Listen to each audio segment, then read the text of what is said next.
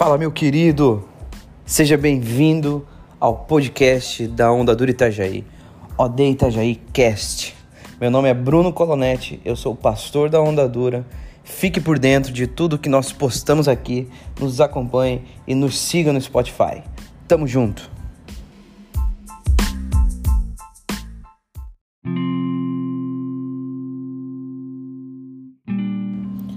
Para você que chegou pela primeira vez, nós estamos fazendo no nosso podcast uma série de devocionais diários.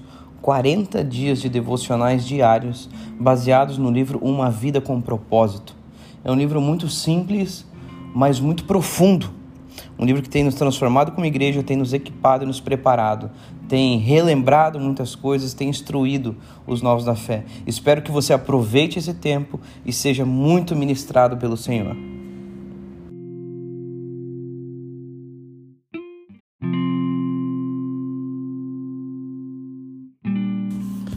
Bom dia, meu querido, bom dia.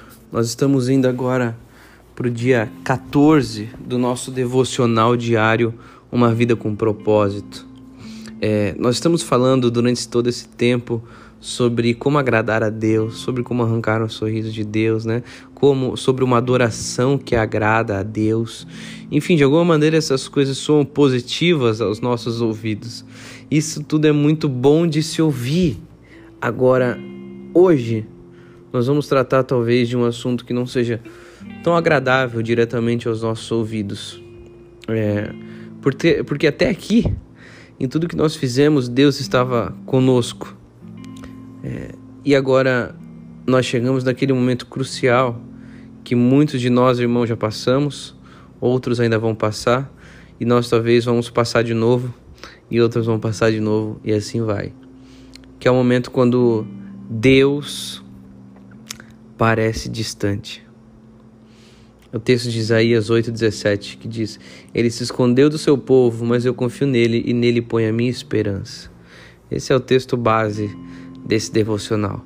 Mas eu não sei se você já passou por essa situação que, meu irmão, é muito fácil para mim. É muito fácil, mas é muito prazeroso adorar a Deus quando tudo tá dando certo. Minha família tá bem, meus filhos não estão doentes, não estou brigando com a minha esposa, não estamos em crise, a igreja está bem, tudo certo, trabalho fluindo, ganhei até um aumento.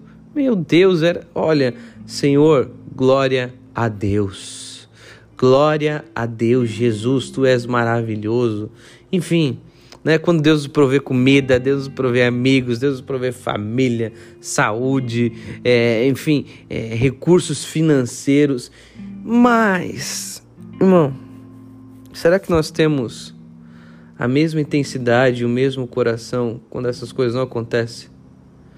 Quando o casamento parece estar em crise, fala, cara, não, dessa vez não vai dar, nós vamos nos separar é, quando o emprego tá difícil, seu chefe endemoniado não sai do teu pé, você fala, cara, esse cara não vai chegar em mim, não vai descansar só porque eu sou crente, né? Quando, enfim, as finanças, a situação financeira aperta, você fala, nossa, esse mês eu não sei se eu vou conseguir comprar tal coisa, não sei se eu vou conseguir alimentar toda a minha família, não sei se eu vou conseguir pagar todas as contas, talvez eu tenha que deixar algumas contas para trás. Meu irmão, é aquele tempo que você acha que Deus está morando em Marte, né? E esqueceu de você. Eu acho que muitos de nós já passamos por esse tempo, ou talvez vamos passar, né? É, a W. Tozer chama esse tempo de o ministério da noite. Né? Enfim, você já vai ouvir várias expressões, né? A noite escura da alma, esse é clássico, né? Onde, enfim, você fala, cara, olha, o teto está de bronze aqui, não passa nada, né? Onde é que está Deus? Será que Deus não está percebendo? Será que Deus não está vendo o que eu estou passando, né? É, pô, parece que Deus me abandonou aqui. Nenhuma palavrinha, nem, mas nenhum, nenhuma palavra de consolo, né? Para mim, eu leio a Bíblia e, e, e, e não é porque nós deixamos de fazer algo, é porque nós estamos fazendo. Estamos lendo, estamos, estamos orando, estamos congregando, enfim, nossa, na nossa comunidade de fé, estamos lá culto após culto, enfim, fazendo o que nós temos que fazer e nada. é uma sequidão. É um, você olha e fala, meu Deus do céu, né? Você, enfim, não vai, negócio travado, né? E, enfim, novamente voltando à palavra de Deus, você vai perceber os homens e, parece que Davi era um dos homens que tinha grande facilidade, né, de revelar a sua amizade íntima com Deus. Então, ele, ele revela todos os seus prazeres no Senhor, mas ao mesmo tempo também revela todas as suas dores, né? Com Deus, né? As perguntas que ele faz a Deus são, são perguntas que talvez nós não fazemos porque não temos coragem ou intimidade suficiente, né? Mas é, por que te esquecesse de mim?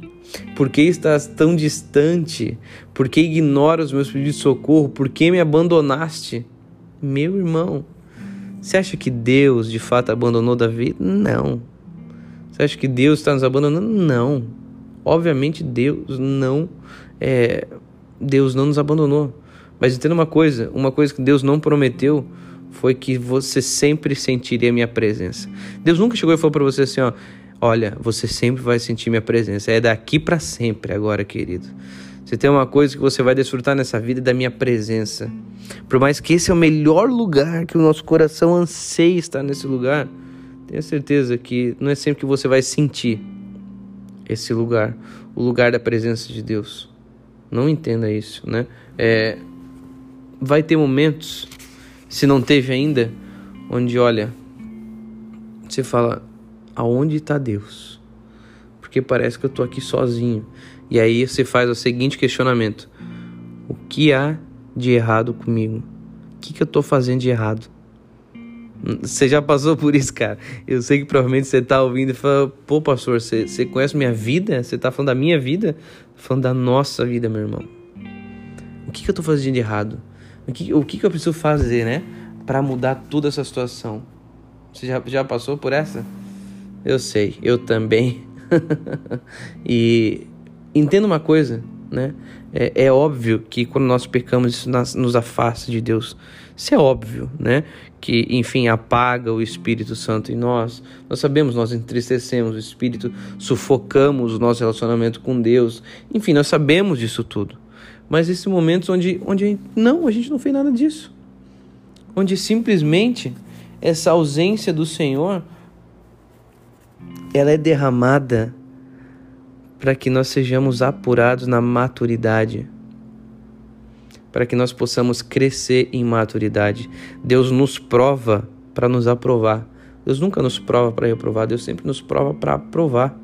E a nossa fé precisa passar por essas provas, passar pelo fogo para que ela seja refinada, purificada. Ela precisa disso. E Todo mundo deveria passar por esse tempo, porque será, meu irmão, que você vai continuar a amar, a obedecer a Deus, a adorar a Deus, a confiar em Deus, mesmo sem, sem, sem desfrutar da sua presença, mesmo sem ter uma evidência visível de que Deus está fazendo alguma coisa, né? Talvez você fale, não, não, Deus está agindo, mas não estou vendo nada. Mas ainda assim creio que Deus está agindo, mesmo sem ter uma evidência visível, ainda creio, né? É, e infelizmente, nos nossos dias, nós valorizamos mais a, a experiência com Deus do que o próprio Deus. Esse talvez seja o nosso maior erro, né? A busca por experiências com Deus, né? Como se as experiências foram, foram, fossem suficientes para nos sustentar na caminhada. Então, é, por muitas vezes, nós temos a fé isso é, isso é um sinal claro da nossa imaturidade. Né? Nós precisamos passar por esse tempo o tempo de ter uma fé para experimentar, uma fé que experimenta. Assim, nós, cara, nós experimentamos tudo de Deus, né? Você, nossa, cara, na nossa, no início da nossa conversão, cara, acontece cada coisa, você fala, meu Deus, né? Porque tudo é novo, então você experimenta tudo que é novo. Você fala, cara, meu Deus do céu, como ler a Bíblia é poderoso, como orar é poderoso. Enfim, é, é, é essa fé para experimentar, é a fé para se lançar. Isso é maravilhoso, cara. Isso é o tempo bom, né? Meu irmão, mais, mais é colocar as nossas sensações acima da nossa confiança é suicídio. É suicídio. Isso não é adoração. Quando a gente é um novo cristão, quando a gente é novo na fé, meu irmão, Deus permite que você experimente muitas coisas, porque isso confirma a sua fé, né? É, isso, isso, isso encoraja a sua fé. Enfim, é, olha, é, cada coisa que nós oramos, né, que não fazia sentido ainda assim, né? Nós vemos Deus responder. Enfim, mas nós precisamos aprender a crescer, a não ter somente uma fé que sabe experimentar, mas uma fé que sabe suportar. E nesses dias nós queremos, nós queremos é, o privilégio né, de, de, da fé sem a responsabilidade da fé.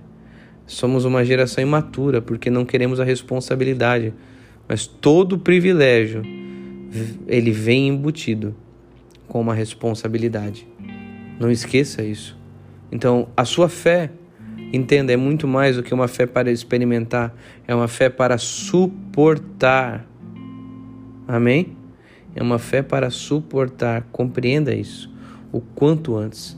Deus não deu somente uma fé para que você experimente, mas uma fé para que você suporte nos dias difíceis, para que você confie em Deus quando você não sinta nada. Amém.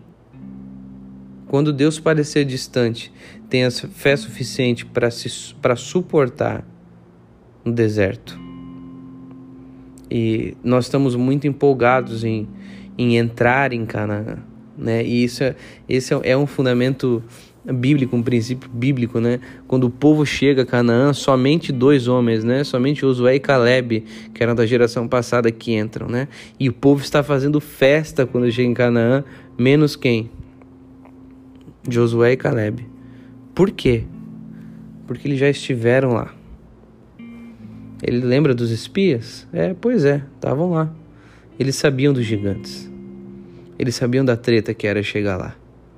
Então, agora a fé que eles precisavam era a fé para suportar esse tempo. Enquanto aquele povo, enquanto os mais jovens, tinham a fé para experimentar. Né? E o que acontece, e o que eu me eu faço a pergunta, a indagação, enfim, né, a reflexão, é que talvez muitos de nós já deveríamos desfrutar de uma fé que suporta, mas nós estamos à procura de uma fé que experimenta. Isso é imaturidade. Né? Você, você que já tem aí três anos de conversão, meu irmão, você já tinha que estar tá cuidando dos que estão chegando os novos. Mas você ainda quer experimentar mais coisas de Deus.